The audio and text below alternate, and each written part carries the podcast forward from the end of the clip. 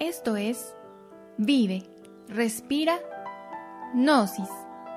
El podcast que estás buscando si lo que realmente quieres es hacer un cambio profundo, consciente y radical en tu vida. Bienvenido. Hola, ¿cómo están? Les enviamos nuevamente un cordial saludo y los invitamos a escuchar este podcast maravilloso que se llama La Balanza de la Justicia Cósmica. En este tema, lo que queremos nosotros compartirles es eh, una enseñanza maravillosa que nos dejó el venerable Maestro Samael acerca de por qué nos va bien o por qué nos va mal en la vida. Como nosotros decíamos en capítulos anteriores, ¿cuál es el objetivo de que nosotros estemos encarnados en la tierra? Pues es cursar ¿verdad? por la escuela de la vida y aprender la autoconciencia, es decir, hacernos conscientes de nosotros mismos. Y parte fundamental de conocernos a nosotros mismos es saber por qué nos va como nos va en la existencia. Ante todo es importante que sepamos que no nos va como nos va en la existencia por casualidad, por buena o mala suerte. Ahorita está de moda esta cuestión de los famosos decretos es que yo decreto que el universo me obedezca y, y mando a los ángeles, arcángeles y sepirots y, tronos y potestades que me den, que me eh, lleven al tope de la escalera y que me haga sentir y que sea rico, famoso. Y seamos sinceros, no funciona. ¿Por qué? Porque esto no es de estar gritoneando ni andar haciendo eh, circo, maroma y teatro. En realidad el que nos vaya bien o mal en nuestra existencia tiene relación directa con nuestra forma de ser, de pensar y de actuar. Y ese es el tema maravilloso que hoy vamos a ver. Todos queremos que nos vaya bien en la vida, pero pocos estamos interesados en saber cuáles son las causas que generan que las, eh, las condiciones sean propicias para que nos vaya bien en la existencia. Si nosotros supiéramos aquilatar bien este tema que vamos a dar y aplicar nuestra vida diaria, estamos seguros que la vida de muchos va a empezar a cambiar. No es fácil, requiere valor porque hay que empezar por un análisis consciente sobre nosotros mismos sin pretextos, sin excusas, pero de que da resultados, obviamente que ustedes podrán dar testimonio de ello. Bueno, vamos a decir a manera de introducción lo siguiente. El venerable maestro Samael nos dice que es necesario y urgente saber que así como existen en esta tercera dimensión diferentes tipos de leyes que debemos cumplir y también hay jueces y tribunales de la justicia que se encargan de velar por eh, que se cumplan esas leyes y castigar al que las viola. También encontramos en la quinta dimensión, fíjese, estamos todos en la tercera. Es la tercera dimensión porque es la dimensión de largo, ancho y alto pero existe una cuarta, una quinta y otras superiores. Bueno, pues en la quinta dimensión, en la constelación de Libra, existe el Tribunal de la Justicia Divina, y es el encargado de administrar el karma y el dharma de la humanidad. Hoy te explicamos qué significan estas palabras. Pero no nada más eh, eh, nos juzgan y nos administra el karma y el dharma. Previamente a eso, nos han indicado a través de distintos avataras que ellos han enviado cuáles son las líneas de conducta que debemos observar para equilibrar nuestra balanza interior, así como los requisitos que debemos cumplir para alcanzar la liberación total y definitiva, que es en síntesis la razón fundamental por la cual nos encontramos en este planeta. Entonces, es importante que sepamos qué significa la palabra karma y dharma. Ambas palabras corresponden al idioma trascendental de Oriente llamado sánscrito, la palabra karma quiere decir castigo y a la inversa la palabra dharma quiere decir premio. Las dos palabras, karma y dharma, quieren decir ley de acción y consecuencia. De acuerdo al principio físico y metafísico, no existe causa sin efecto ni efecto sin causa. A toda acción le genera una consecuencia. Y ahorita vamos a explicar muchos detalles interesantísimos acerca de cómo se adquiere el karma y el dharma.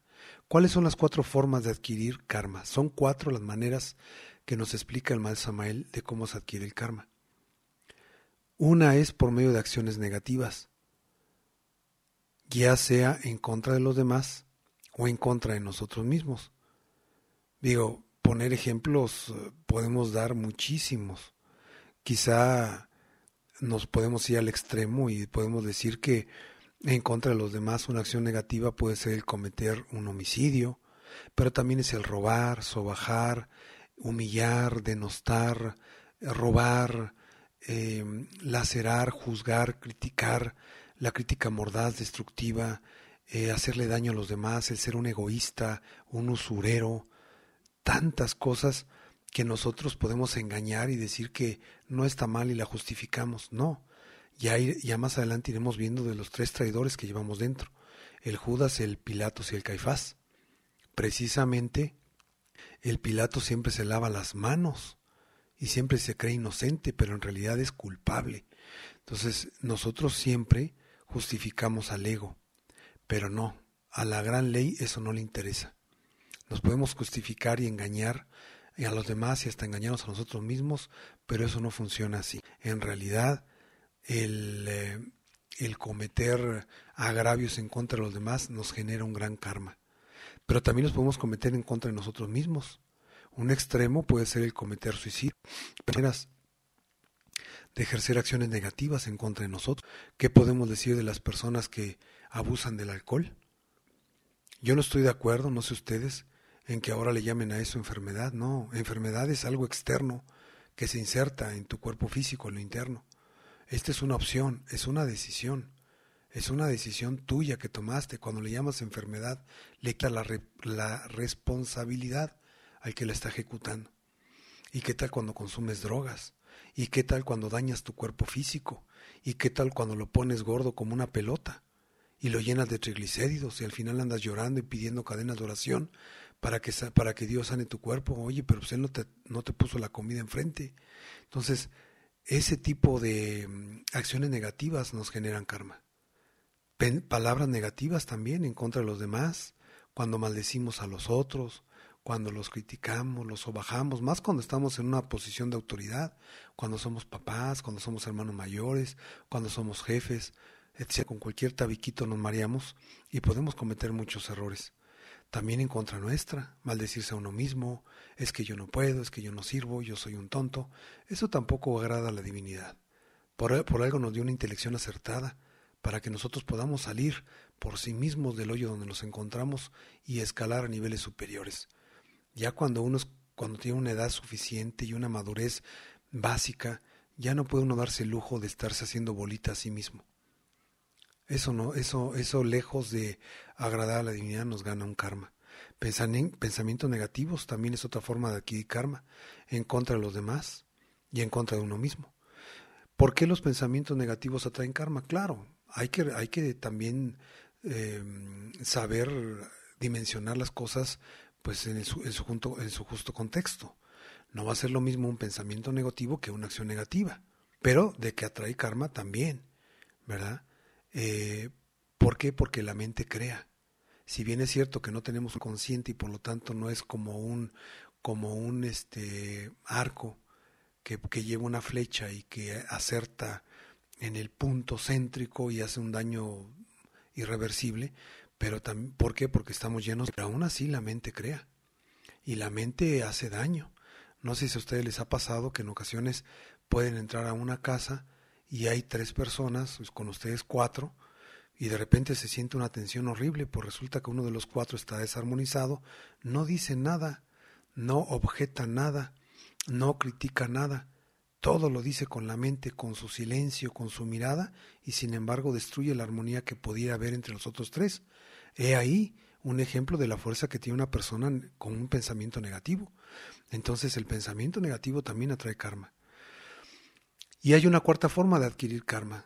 Es por las buenas acciones que pudiendo hacer no hacemos. Esa, esa también es muy común. ¿Cuántas veces pudiendo ayudar a nuestros semejantes nos lavamos las manos? Pongo un ejemplo que acabo de ver hace poco. Una persona necesitaba con urgencia de la atención, de la ayuda de un profesional. Resulta que su hermano es, ese profesional que él necesitaba y en lugar de ayudarlo, lo estuvo criticando y juzgando y diciendo que todo lo hacía mal. ¿Saben para qué lo hizo? Pues para, para que no le pidiera ayuda. ¿Por qué? Porque si le tenía que ayudar, si le iba a ayudar, pues no le iba a poder cobrar. Fíjense nada más, muchas formas de adquirir karma ¿Quiénes son los que imparten la justicia divina? Ya de justicia humana, pues le imparten aquí los, los jueces de primera, segunda, tercera instancia, depende del país donde vivamos y cómo, cómo se hayan constituido esas leyes, pero pues a grosso modo es así, ¿no? Pero ¿quién ejerce la justicia divina?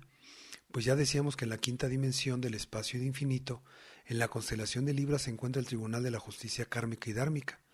Dicho tribunal está integrado por un juez supremo llamado Anubis y 42 jueces de la ley, a quienes les gusta mucho toda la cuestión esta de mm, las pirámides de Egipto y todos los jeroglíficos que todavía ahí se conservan en las paredes, en esos, eh, en esos, eh, ¿cómo se llama? Murales hermosos, en esos frescos que ahí están todavía plasmados, pues vemos innumerables representaciones del dios Anubis, ¿verdad? Que es como un chacal, o un hombre con, con rostro de chacal, y eso es precisamente el juez supremo que ya no que ya lo conocían desde la época antigua y le, le pusieron el nombre de Anubis, ¿verdad? ¿Cuáles son las funciones de ese Tribunal de la Justicia Kármica? Bueno, antes de eso, es importante que sepamos lo siguiente. ¿Cuál es la diferencia entre los jueces de aquí abajo y los jueces de allá arriba? Ahorita hablamos de los de abajo, pero deben saber ustedes que, por ejemplo, cuando alguien dice, oye, ¿quién construyó tu casa? Pues uno dice, bueno, pues el arquitecto fulanito fue el que me la hizo.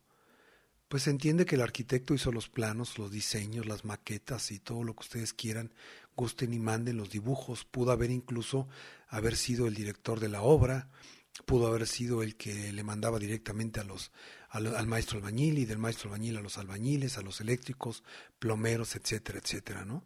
O pudieron haber contratado a un ingeniero y él ejecutó la obra que el arquitecto plasmó pero es muy común que nosotros digamos el, el arquitecto fue el que me hizo mi casa, ¿no?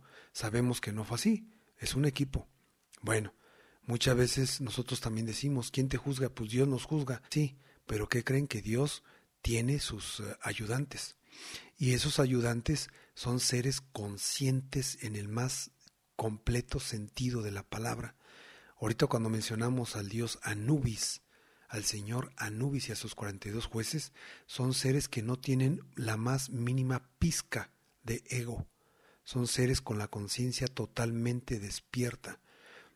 Entonces, por lo tanto, ejercen una ley muy distinta a la que pueden ejercer aquí abajo y ahorita vamos a explicar las diferencias. Pero vamos a decir también cuáles son las funciones de ese tribunal kármico y dármico que se encuentra como decíamos en la quinta dimensión. La primera función es impartir las leyes, códigos, decretos, este, decálogos que debe cumplir la humanidad.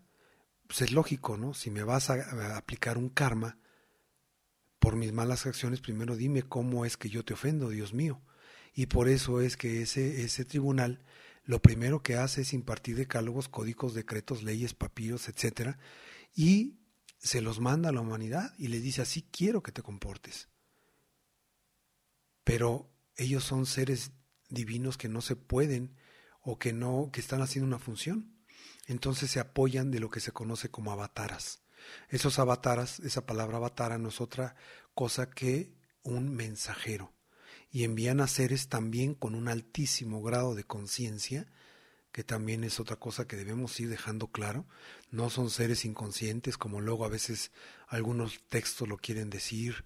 No, son seres que tienen varios tridentes, a veces hasta siete, que ya después iremos explicando, y que habla de la grandeza de su espiritualidad. Tal es el caso de Moisés, que trajo al mundo muchos antes, muchos años antes que llegara Jesús el Cristo, el decálogo o los diez mandamientos, que ya después diremos que no son diez, son doce, pero bueno, lo iremos viendo más adelante. Enviaron en su momento a Krishna para que escribiera el Bhagavad Gita, que expuso la doctrina de la acción de las almas por medio de ese libro. Enviaron a Mahoma, el fundador del islamismo y autor del Corán.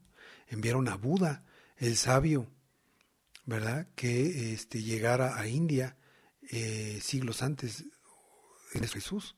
Fundó el budismo.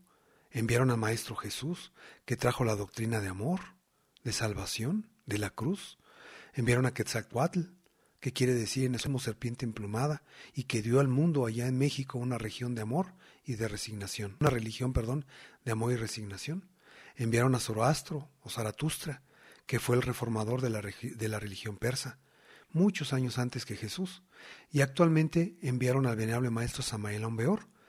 El 4 de febrero de 1962 entró la era de Acuario, como decíamos en anteriores, y él, él fue el enviado para dar una enseñanza que se sintetiza en lo que se conoce como los tres factores de la revolución de la conciencia.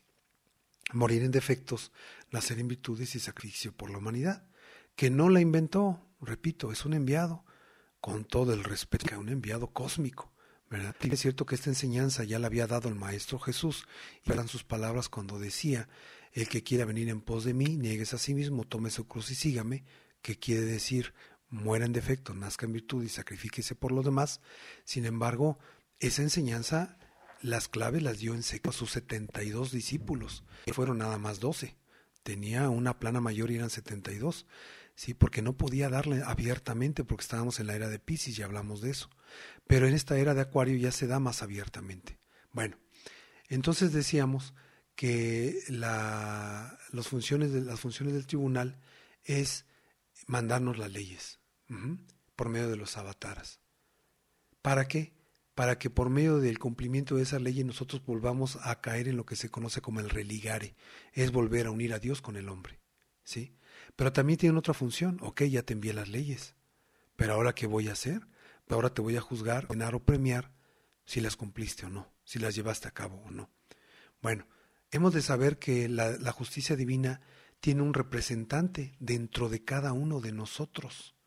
Y ese representante inserto en nuestra esencia, que ya también vimos lo que es la esencia, lo que es el ser en capítulos anteriores, es lo que se llama como caón.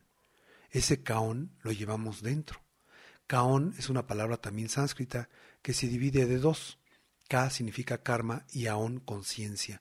Podemos decir que el kaon es la voz de la conciencia que se encuentra en el fondo superlativo de cada uno de nos y que anota de instante en instante, fíjense ustedes, todo lo bueno o malo que hacemos mediante nuestros pensamientos, palabras, obras u opciones. Esa es la primera función del kaon, anotar. ¿Y cuál es la segunda? Pues rendir cuentas de todo lo anotado ante el Tribunal de la Justicia Divina. Es decir, podemos engañar a los otros, podemos justificar nuestras malas acciones, pero no podemos engañarnos a nosotros mismos. Dentro tenemos a una parte de la divinidad que es consciente y que no se deja sobornar y es ese caón. Ya hablaremos más adelante de cómo es que se aplica la justicia cuando entra, cuando rinde cuentas el caón. Hay quienes piensan que nada más eh, vamos nosotros al juicio final cuando no.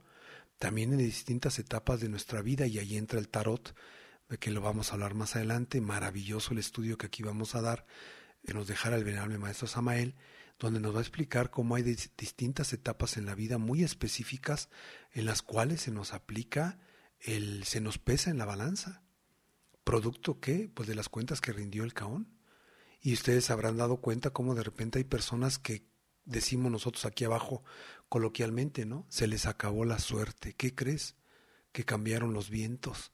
Ahora les soplaron a favor, ahora les soplaron en contra. Pero no, no fue la casualidad, fue más bien la causalidad. Es la causa y el efecto. Hay dos tipos de justicia, de eso comentamos hace ratito algo. La primera es la justicia divina, la segunda es la justicia humana. ¿Cuál es la diferencia entre una y otra? No es, eh, no es muy difícil llegar a la respuesta. La justicia humana es subjetiva, es injusta, es inconsciente, es inmisericordiosa. Habrá excepciones, pero bueno, cada quien en el país donde vivamos daremos fe y testimonio de cómo se gesta, cómo se aplica la justicia aquí abajo. ¿verdad? Es de veras verdaderamente lamentable. ¿Por qué?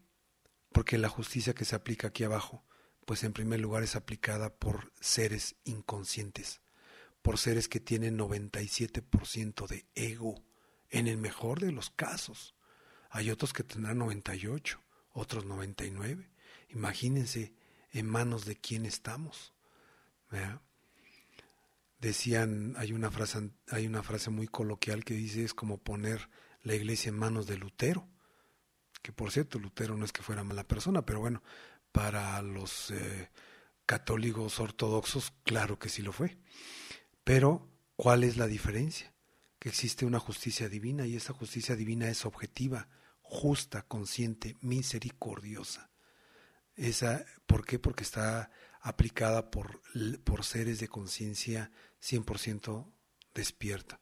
Que ya después diremos que muchos de esos jueces, incluso seres superiores a ellos, hacen que esos seres se encarnen en la tierra y tomen cuerpo físico, para que se hagan sensibles, la misericordia que ellos tienen no es por decreto, es porque ellos la han experimentado cuando les tocó tocar, cuando les tocó tomar humanas personalidades. Fíjense nada más. Cuántas cosas iremos hablando más adelante. Pero tengo que hablar más rápido porque el tema es muy largo y se nos acaba el tiempo. ¿Cuáles son los tipos de karma? Son nueve. El primero es el karma individual. Es el castigo que se le aplica a una persona cuando comete eh, malas acciones, ya lo decíamos, pensamientos, palabras, obras o omisiones. Pero también hay karma familiar. Ese karma se lo puede cobrar el tribunal a una familia. Es decir, nosotros no tenemos la familia que tenemos por casualidad, la tenemos por causalidad. Es decir, la divinidad nos, eh, agrupó por ley de asociaciones de acuerdo a nuestro nivel del ser y a nuestros karmas de vidas pasadas. Por eso hay que familias, hay familias dármicas y hay familias kármicas y muy poquitas cósmicas. Pero esas familias kármicas son donde dices, ¿para qué quiero enemigos si los eh, afuera, si los tengo aquí adentro, no?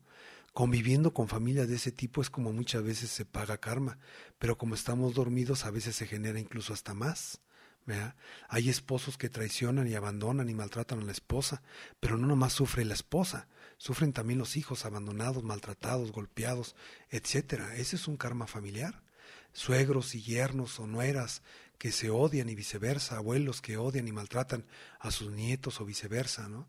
esas son formas de pagar karma, pero repito, como estamos inconscientes, en lugar de pagar karma, muchas veces nos hundimos más al generar un mayor karma de con el que llegamos a esta existencia.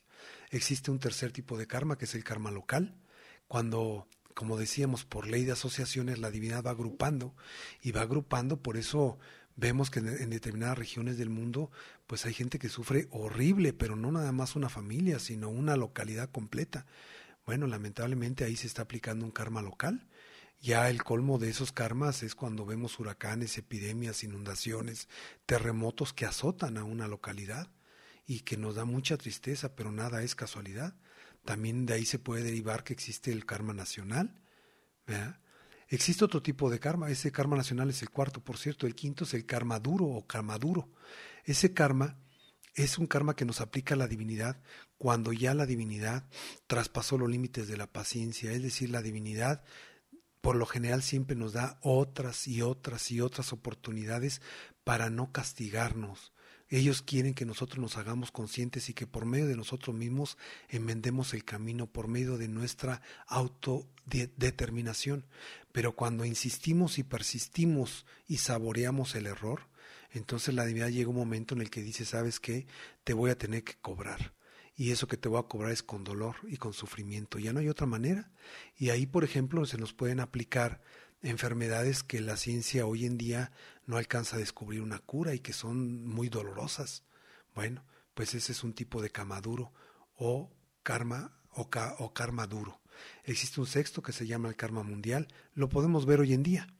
Eso que está pasando hoy en día eh, de la epidemia de la del COVID-19, pues no es otra cosa que un karma que se nos está aplicando, aplicando a nivel mundial.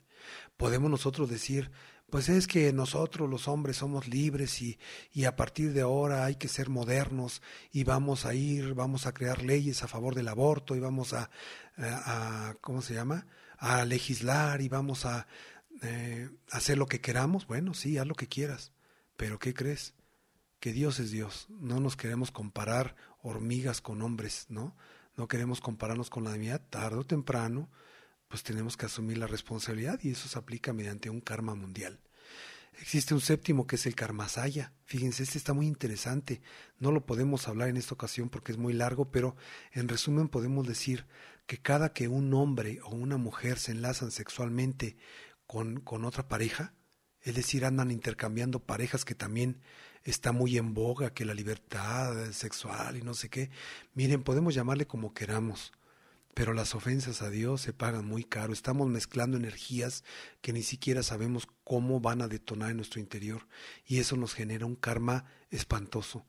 Todas las larvas astrales, todo el karma que trae las personas con las que nos estamos entrelazando sexualmente, las estamos atrayendo. Entonces imagínense, empezamos con un karma nuestro y al rato terminamos con el karma de todas las personas con las que nos hemos metido. Entonces ese es un karmasaya. Fíjense, ya después diremos cómo se sufre por medio de ese karmasaya. Viene el 8, que es el karma yoga, que tiene que ver con el karmasaya. Ya cuando en una vida, por ejemplo, conoces los estudios gnósticos y ya te quieres portar bien y quieres despertar conciencia y quieres serle fiel y tener una sola pareja, pues resulta que te toca una pareja que no te va a ayudar en nada. Te pueden mandar una esposa eh, que nada más te va a estar fastidiando la vida, te puede mandar un esposo que te haga la vida insoportable, cuando tú realmente a veces lo decimos, oye, pero qué buena persona, ¿por qué se casó con fulanito, con fulanita, no? Pues puede ser que esté pagando un karma yoga. Es decir, cuando ya quieres portarte bien, pues ¿qué crees? Que ahora le vas a batallar, porque en otras vidas le diste rienda a la y ahí sí no te quejaste, ¿no? Y por último existe lo que se conoce como el karma superior o ley de la catancia, y este solamente aplica a los seres despiertos, han de saber ustedes que también los seres despiertos se equivocan.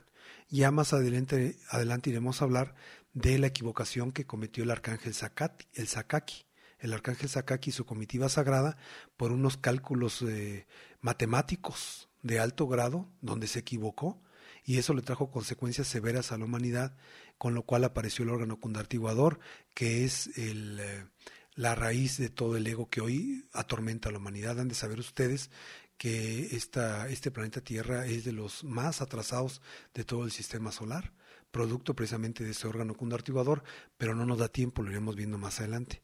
Muchas veces estos temas son para introducción, entonces les pedimos paciencia, lo importante es que se queden ustedes con eh, los anhelos de seguir escuchándonos. Hay formas de pagar el karma. La primera es el eh, se paga el karma pues con dharma, con lo opuesto. Tal como es arriba es abajo y tal como es abajo es arriba. Entonces, así como nosotros, por ejemplo, yo puedo tener una deuda en el banco y cuando el banco me venga a cobrar, pero si yo tengo dinero ahorrado, pues le pago, salgo bien librado en los negocios y salgo adelante. Pero si no tengo con qué pagar, pues ya me amolé, me embarga mi casa, ¿verdad? Así pasa.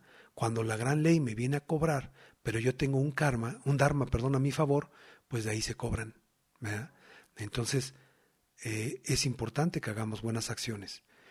Ya después diremos cómo se van haciendo, porque las buenas acciones no quiere decir ayudar a lo tonto, ¿eh? perdóneme, pero no. Amor es ley, pero amor consciente. Hay que ser conscientes. A veces ayudando nos estamos generando karmas espantosos porque ayudamos donde no debemos. A veces meternos es generar, es ganarnos karma. Bueno, la otra forma de pagar karma es con dolor, como ya decíamos, ¿no? Pues si no quieres pagar con conciencia, si no quieres pagar haciendo el bien, pues deja que la ley te arrastre y ahí te lleve la vida, ¿no? Y la tercera es trabajando con los tres factores de la revolución de la conciencia. ¿Por qué? Porque aquí venimos a esta vida, a esta vida venimos a despertar conciencia. Y si tú estás luchando por despertar conciencia, por morir en defectos, por nacer en virtudes y por compartir esta hermosa enseñanza, estás trascendiendo esta vida. ¿A poco ustedes creen que el Maestro Jesús vino a esta vida y, se quedó muy contento nada más siendo carpintero? No, ese era un oficio secundario, ese era un oficio horizontal. Él vino a despertar conciencia y a sacrificarse por los demás. Claro, hay que entender lo que estamos diciendo.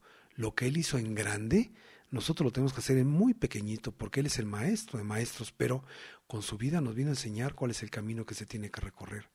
Al león de la ley se le combate con la balanza. La balanza se combate con buenas obras. Combatir la balanza es equilibrarla, es dejar los platillos equilibrados, los platillos de la balanza. Trabajando intensamente con los tres factores de la revolución de la conciencia, podemos vivir en paz y en armonía. Conclusión. Debemos reconocer el estado actual en el que nos encontramos sin justificaciones. Debemos aceptar que tenemos nuestra balanza interior psicológica desequilibrada. Debemos aceptar el desequilibrio en nuestra balanza y el karma que pesa sobre nuestras espaldas y que es producto del ego, ya que el ego nos induce al mal, a violar leyes humanas y divinas. Y debemos empezar a eliminar nuestros yoes para ir equilibrando nuestra balanza y ya verán que así vamos a ir librándonos del karma. Recordar que en nuestro interior existe el caón o policía cósmico, encargado de anotar de instante en instante lo bueno y malo que hagamos, y que con base a ese reporte el Tribunal de Justicia Divina nos administrará el karma y el dharma. Es necesario recordar que estamos en la era de Acuario y que la batalla de esta era es el mirable maestro Samael Umbeor. Estudiemos a conciencia los tres factores de la revolución de la conciencia, morir, nacer y sacrificio por la humanidad. No nos vaya a pasar como al Manuba y Basbata, que cuando ya nosotros le quisimos hacer caso, el agua ya estaba llegando eh, a los cuellos, estamos en la era de Kali Yuga. Esto que está pasando en la, la pandemia no es casualidad, no es para espantarnos, es para, no es para preocuparnos, es para ocuparnos. A Dios no se llega con, con miedo, a Dios se llega con amor. Paz inverencial.